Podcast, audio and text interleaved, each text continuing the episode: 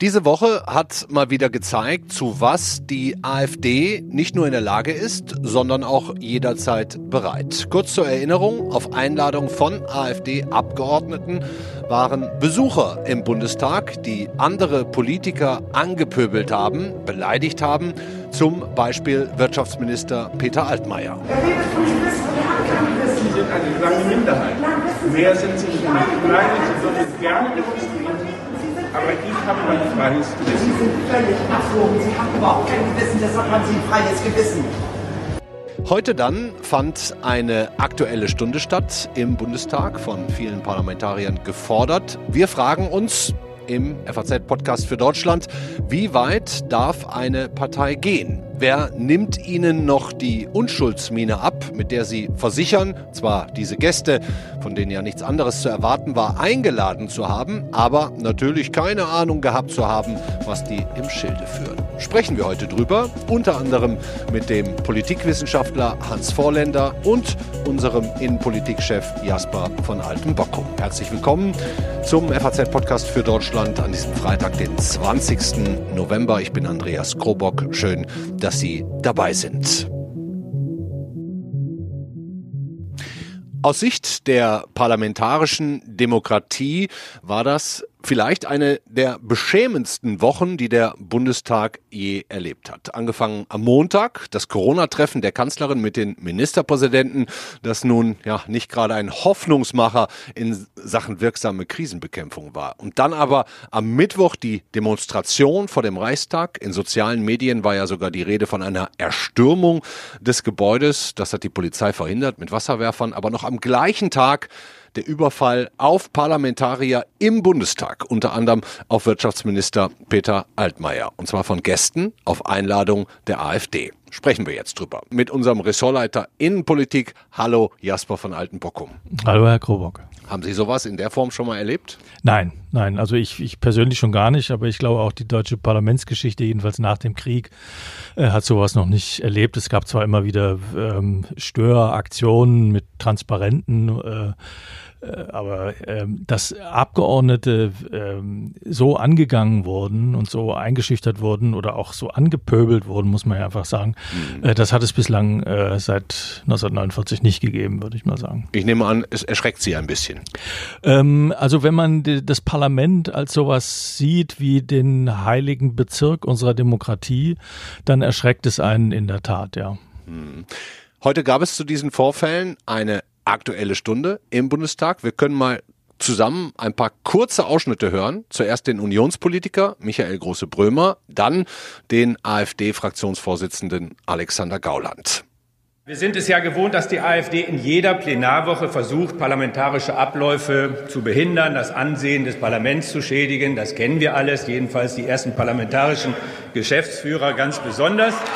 Und mit den Ereignissen von vorgestern ist nun allerdings eine neue Qualität erreicht. Was wir Mittwoch erleben mussten, ist nicht weniger als ein Angriff auf das freie Mandat und ein Angriff auf die parlamentarische Demokratie. Und da hört der Spaß nun wirklich auf.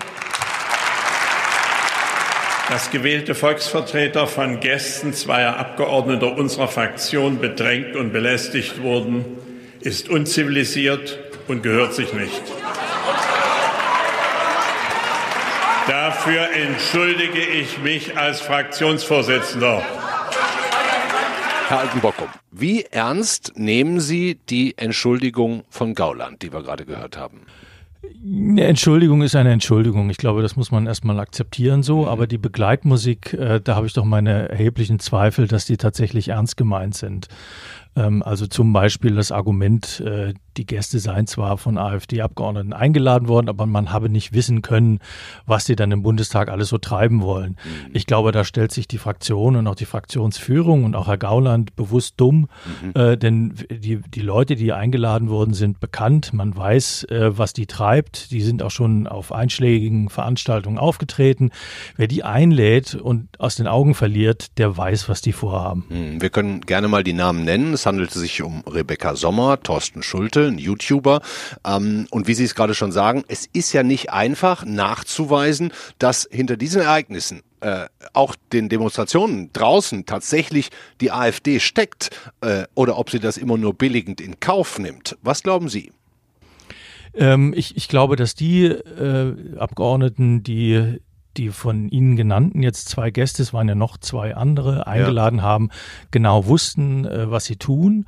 Äh, und ich glaube auch, dass die Absicht war, dass das entstanden ist, was jetzt äh, tatsächlich dann rausgekommen ist, äh, nämlich dass Abgeordnete einfach äh, auch eingeschüchtert werden sollen. Ich glaube schon, dass das eine, eine bewusste Absicht ist. Wenn das juristische Folgen haben sollte, Stichwort Nötigung, wer würde belangt? Die AfD doch nicht. Äh, wenn es um Nötigung äh, ginge, dann, dann richtet sich das gegen die Gäste. Also es gibt ja im Strafgesetzbuch, gibt es den Paragraphen, wer Verfassungsorgane nötigt, äh, der wird sogar mit Haftstrafe bedroht. Ob man Abgeordnete sanktionieren kann, steht auf einem anderen Blatt, äh, weil die ja selber nicht tätig geworden sind. Eben. Naja. Ähm, aber da hätte sowohl die Fraktion hätte eine Möglichkeit bis hin zum Fraktionsausschluss oder einer Rüge oder was auch immer. Ähm, da sind die Möglichkeiten einfach begrenzt, weil das Mandat des Abgeordneten einfach zu Recht sehr geschützt ist. Mhm. Weil es geht nun mal um den frei gewählten Abgeordneten und äh, dessen Tätigkeit einzuschränken verbietet einfach die Demokratie mit für die man da gerade einstehen will. Das ist ein bisschen absurd, aber ähm, das ist schon alles zu Recht so und ich rechne jetzt nicht mit sehr harten Strafen gegen diese Abgeordneten. Hm, das heißt, wahrscheinlich kommt die AfD zumindest da einigermaßen durch mit. Was glauben Sie denn, welchen Plan verfolgt die AfD mit solchen Dingen, die da jetzt passiert sind? Es sind ganz einfach Tabubrüche, die, die äh, bewusst gesetzt werden, um durch kleine Nadelstiche die Autorität des Parlaments einfach in Mitleidenschaft äh, zu ziehen. Äh, und ähm, was wollen die damit erreichen? Ähm, ich glaube, sie wollen einfach, ähm, sie wollen einfach die Autorität des Parlaments unterminieren oder sagen wir mal der Parlamentsmehrheit. Ich mhm. glaube, die Einstellung zum Parlament der AfD-Fraktion wäre eine völlig andere, wenn sie in der Mehrheit wäre. Äh, aber das Parlament so, wie es jetzt ist, dokumentiert sagen jede, bei jeder Sitzung, dass sie in der Minderheit sind. Äh, und das stört sie einfach. und deswegen ähm, ist es, ein, ist es eine Strategie der permanenten Nadelstriche und der, der kleinen Drohung, der kleinen Einschüchterung, der, also kleine, kleine Schritte, die aber, wenn man sie zusammen sieht, einfach dazu führen soll, dass das Parlament einfach untergraben wird. Hm. Ich meine, die sind ja demokratisch gewählt worden, genau wie auch die anderen Parteien. Warum reicht es denen denn nicht, parlamentarisch einzuwirken, zu diskutieren, wie die anderen auch? Was ist denn der, der, der, das Ziel? Was soll am Ende dabei rauskommen, außer jetzt das Parlament zu untergraben, die Autorität zu untergraben? Ich glaube, sie versprechen sich davon, ähm, dass sie stärker werden, weil, weil diese, diese Methode ähm, bei vielen Leuten anspringt also die finden das, glaube ich, ganz gut, wenn, wenn Herr Altmaier mal so konfrontiert wird und die finden es auch gut, gut, wenn, wenn Abgeordnete eingeschüchtert werden, weil sie die für unfähig halten oder was auch immer. Also sie versprechen sich davon einfach sprich bei Wahlen bessere Ergebnisse. Okay. Äh, und das andere ist, äh, die, die Frage ist aber trotzdem berechtigt, weil man, ähm, ich, ich, auch ich selber habe am, am Anfang dieser, dieser Wahlperiode ähm, gedacht, naja, jetzt sollen wir doch mal gucken, was sie machen. Äh, wenn sie sich an der Parlamentsarbeit konstruktiv beteiligen, dann spricht das für sie, dann spricht es auch dafür, dass sich eine neue Partei gebildet hat, etc. Ja. pp. Ähm, aber all das ist eben nicht gekommen. Und von Mal zu Mal sieht man, dass das auch gar nicht beabsichtigt ist. Also die, die, die Sache, um die es ging, das Infektionsschutzgesetz, ja.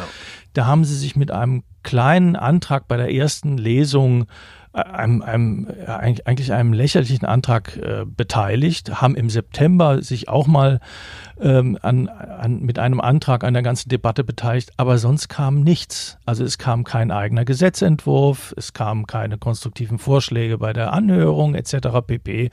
Also da muss man einfach sagen, da, da äh, jeder, der in der Fraktion der AfD ist und konstruktive Arbeit leisten will, von denen es sicher welche gibt, äh, die sind da in der absoluten Minderheit und in der Defensive. Hm, ich meine, es ist ja nicht unverständlich, äh, dass es auch Kritik an der Regierung gibt, äh, geben darf, ja geben soll. Ähm, von der AfD, Sie sagen es, kommen wenig Anträge, wenig eigene Vorschläge, aber immer riesiges Geschrei bei allen Sitzungen. Ähm, an welcher Stelle überschreitet diese Kritik für Ihren Geschmack Grenzen? Naja, also, dass die Regierung im Parlament kritisiert werden soll, dazu ist das Parlament da. Ja, das ist sozusagen der Sinn des Parlaments, dass die Regierung kontrolliert wird und die Gesetze, die im Parlament beschlossen werden, tatsächlich sinnvoll umgesetzt werden oder wenn sie schlecht sind, korrigiert werden. Also Kritik an der Regierung ist immer das, das Wesen des Parlaments eigentlich. Ähm, aber natürlich auch, das Land muss regiert werden. Das heißt, es muss sich im Parlament eine Mehrheit finden, ähm, die die Gesetze auch macht und beschließt. Mhm. Ähm, und damit die wir eine entsprechende Exekutive haben. Ja. Ähm, dass die Opposition dabei eine wichtige Rolle spielt, eine manchmal sehr undankbare, weil sie mit ihren eigenen Entwürfen halt nicht äh, ankommt, äh, das ist auch klar. Die AfD akzeptiert dieses Spiel einfach nicht. Sie akzeptiert es nicht, dass die Opposition einfach nicht in der Lage ist, Entwürfe auch durchzusetzen. Das ist, das ist nun mal so. Ist sehr undankbar. Äh, also wenn man mit FDP-Politikern oder früher SPD, natürlich, die hatten es schwer. Opposition ist Mist, stammt von Franz Müntefering, ja. ja. Trotzdem, es ist aber nur Mist innerhalb der Grenzen der Institution und innerhalb der Grenzen der Verfassung. Und das akzeptiert die AfD nicht. Sie meint, sie habe die Wahrheit. Das trägt sie schon im, im, Logo ihrer Partei, ja, Mut zur Wahrheit. Und dann akzeptiert man es halt nicht, dass man ständig mit einer Mehrheit zu tun hat, die nicht akzeptiert, was man selber durchsetzen will. Und das ist sozusagen, glaube ich, der, der, der Urkonflikt. Und die AfD geht da so weit, dass sie sich auch jenseits der Verfassung stellt und eben auch jenseits der Institutionen. Und, und dadurch wird natürlich die gesamte Stimmung, die gesamte Debatte vergiftet, weil so unterteilt wird in zum einen Regierung mit Corona-Maßnahmen und zum anderen Corona-Gegner. Ja, ich, ich würde sagen, der Hintergrund dieser Debatte am, am Mittwoch äh, war schon eine relativ Breite. Also die, die Regierungsfraktionen waren ja gezwungen, ihren Gesetzentwurf mehrmals zu ändern, weil die Kritik schon sehr heftig war. Da geht es um Grundrechte, da geht es um Freiheitsbeschränkungen etc. pp. Also da merkte man schon, dass, äh, dass das Parlament auch funktioniert, ja, ja. dass da, äh, dass die Regierung eben nicht machen kann, was sie will, äh, dass sie ihren Gesetzentwurf mehrmals ändern musste. Äh, nur was ähm, das ist das Interessante heute an der Debatte gewesen, dass mal geschildert wurde, wie sich die, der Alltag im Parlament unter dem Einfluss der AfD-Abgeordneten verändert hat. Also die Frau Hendricks, die ehemalige Umweltministerin aus der SPD, hat eine sehr eindrucksvolle Regel, äh, Rede gehalten, wo sie einfach mal beschrieben hat, wie der Alltag sich für sie und andere verändert hat. Das war sehr eindrucksvoll und das hat meiner Ansicht nach auch bestätigt, dass man, dass all diejenigen, die denken, die AfD ist eigentlich eine normale Fraktion, die da mitarbeiten will, nur wird sie ständig daran gehindert, dass die einfach nicht stimmt. Sie hm. steht sich selber im Wege. Für alle, die es nicht gehört haben, können Sie es vielleicht nochmal in zwei, drei Sätzen zusammenfassen, was Frau Hendricks gesagt hat?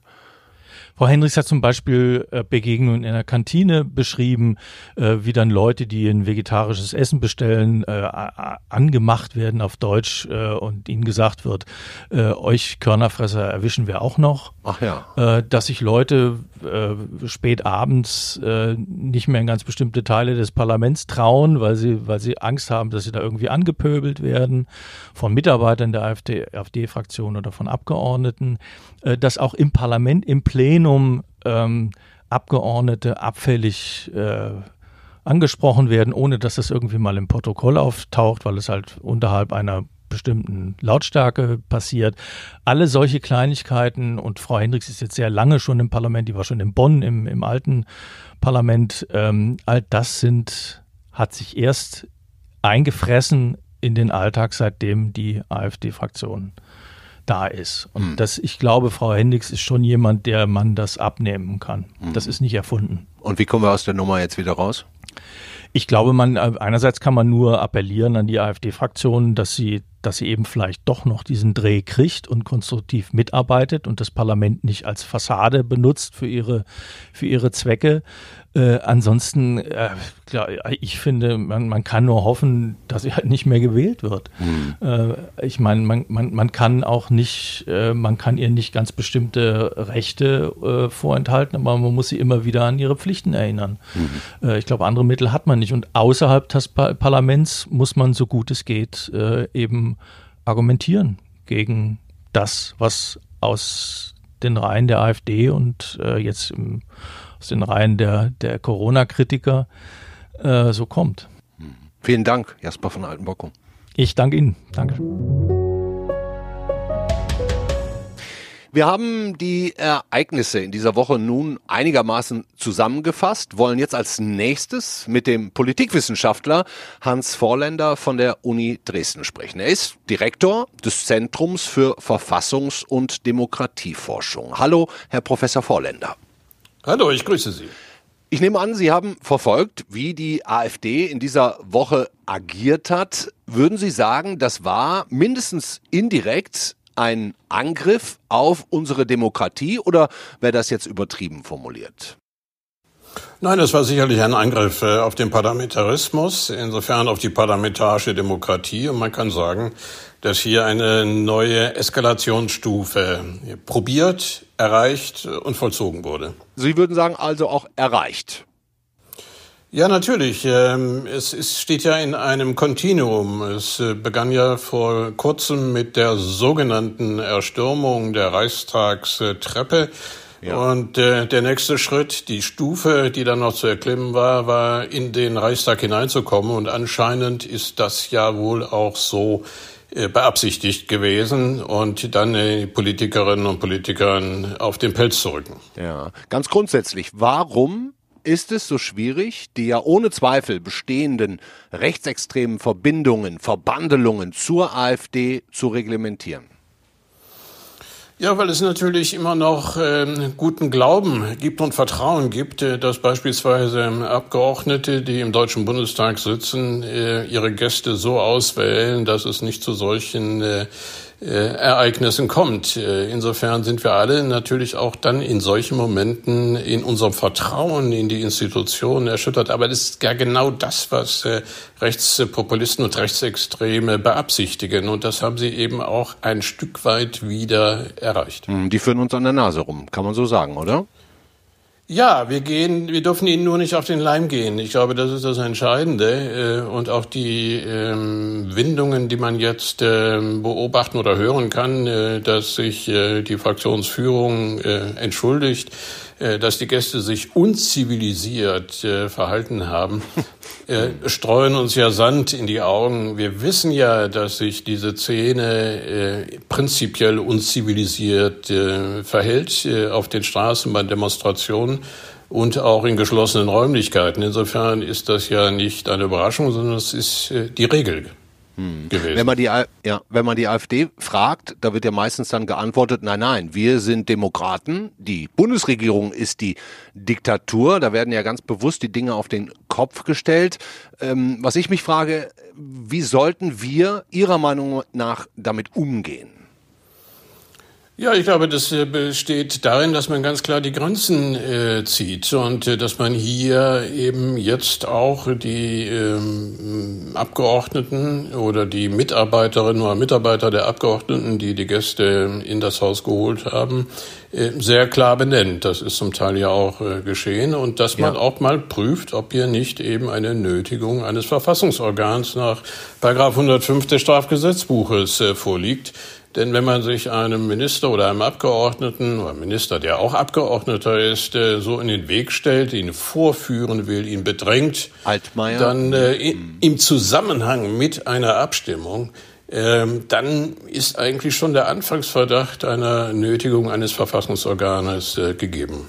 Mhm. Und, und dennoch, selbst wenn einzelne Personen da jetzt wegen Nötigung belangt würden, wenn man in die sozialen Medien schaut, da passieren ja ähnliche Dinge tausendfach am Tag und es erscheint mir ziemlich schwierig, diesen ständigen Angriffen äh, auf unser System, die wiederum System haben, Herr zu werden. Ähm, machen Sie sich da Sorgen oder müssen wir das, also vor allen Dingen im Bereich soziale Medien, müssen wir das einfach aushalten? Ja, man kann ja nicht einfach den Stecker aus der Steckdose ziehen. Das wäre die einfachste Lösung. Äh, eine Stromunterbrechung würde uns allen gut tun, äh, weil dann die aufgehitzte Atmosphäre, die in den sozialen Medien erzeugt äh, und weiter verschärft wird, einfach vielleicht auch wieder runtertemperieren könnten. Aber das ist ja nicht so. In der Tat ist das, glaube ich, das größte Problem dass wir in den sozialen Medien äh, Diskurse haben, die schon seit langem verroht sind und eine Hasskultur äh, sich dort entwickelt hat und sich damit aber eben auch das, was man früher Öffentlichkeit nannte oder Meinungs- und Willensbildung innerhalb der Gesellschaft einfach so nicht mehr finden kann. Wir haben eine parzellierte, fragmentierte Öffentlichkeitskultur mit ganz unterschiedlichen Teilsegmenten, äh, Blasen äh, oder Echokammern und wir kriegen das nicht mehr zusammen. Und da hat sich eine auch Gegenöffentlichkeit äh, gebildet. Das mag zwar vielleicht letztlich nur bei 10 bis 15 äh, Prozent der Wahlbevölkerung verfangen, wenn man jetzt mal die Wahlergebnisse der AfD oder anderer äh, rechter Gruppierungen zusammennimmt,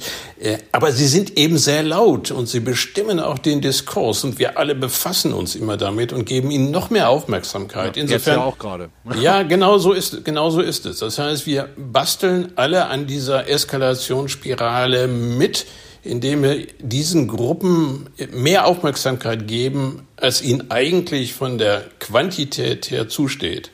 Und da müssen wir, glaube ich, aufpassen, dass wir ihnen nicht wirklich äh, auf den Leim gehen. Meinen Sie denn, es würde jetzt mehr Sinn machen, dass wir nicht drüber reden?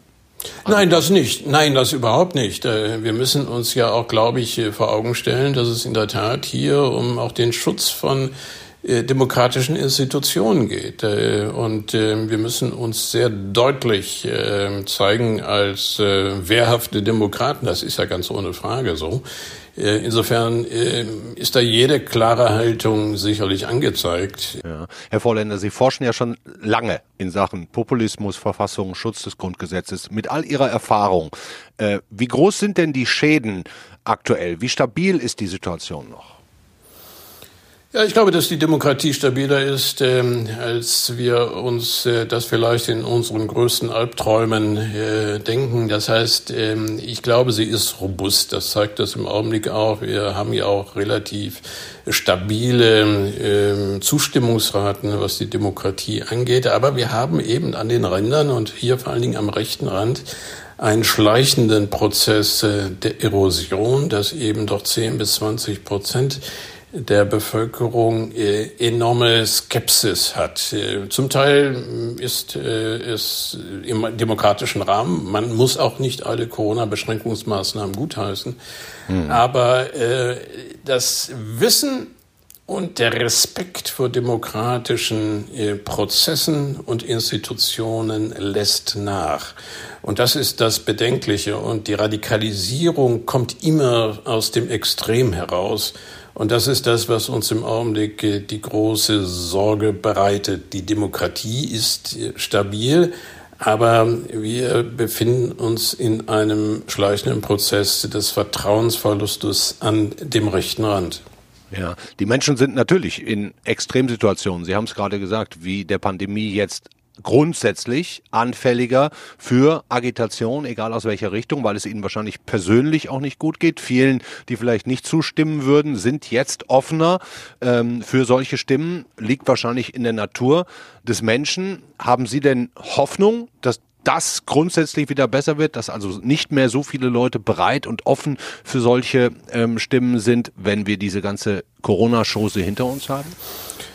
Also wenn die Bevölkerung einmal durchgeimpft ist, dann werden auch diejenigen äh, erkennen, die sich bisher dagegen ausgesprochen haben, dass es sinnvoll ist. Äh, und äh, wenn sich das Leben in dieser Hinsicht normalisiert, bin ich da sehr zuversichtlich. Was wir aber generell sehen können, ist, ähm, dass ähm, die Zeiten generell auch nervöser, Nervosität erzeugen. Also die ganzen Ungewissheiten, das fing vielleicht schon mit der Finanzkrise an, dann aber auch mit äh, der sogenannten Migrationskrise, der Zuwanderung 2015 fortfolgend. Äh, die Menschen sind reizbarer und sind schneller auf der Straße und es gibt so ein Grundgefühl, ähm, das man Revolte nennen kann, also das Bedürfnis, sich zu zeigen, zu revoltieren gegen Eliten, gegen das Establishment. Ähm, das ist ein Zug, den wir in den letzten Jahrzehnten immer stärker haben beobachten können, nicht nur bei uns, ähm, auch in den USA sehen wir das sehr deutlich wo die Hälfte ja. der Wahlbevölkerung eigentlich äh, nach wie vor äh, auf Seiten von Trump ist und sozusagen die Revolte gegen das Establishment äh, verstetigen und auf Dauer stellen möchte. Und das ist etwas, äh, was wir auch in der Wissenschaft noch nicht so richtig erklären können. Was ist da eigentlich ins Rutschen gekommen in der Gesellschaft, in der Zivilgesellschaft? Da gibt es sicherlich unterschiedliche Erklärungsansätze.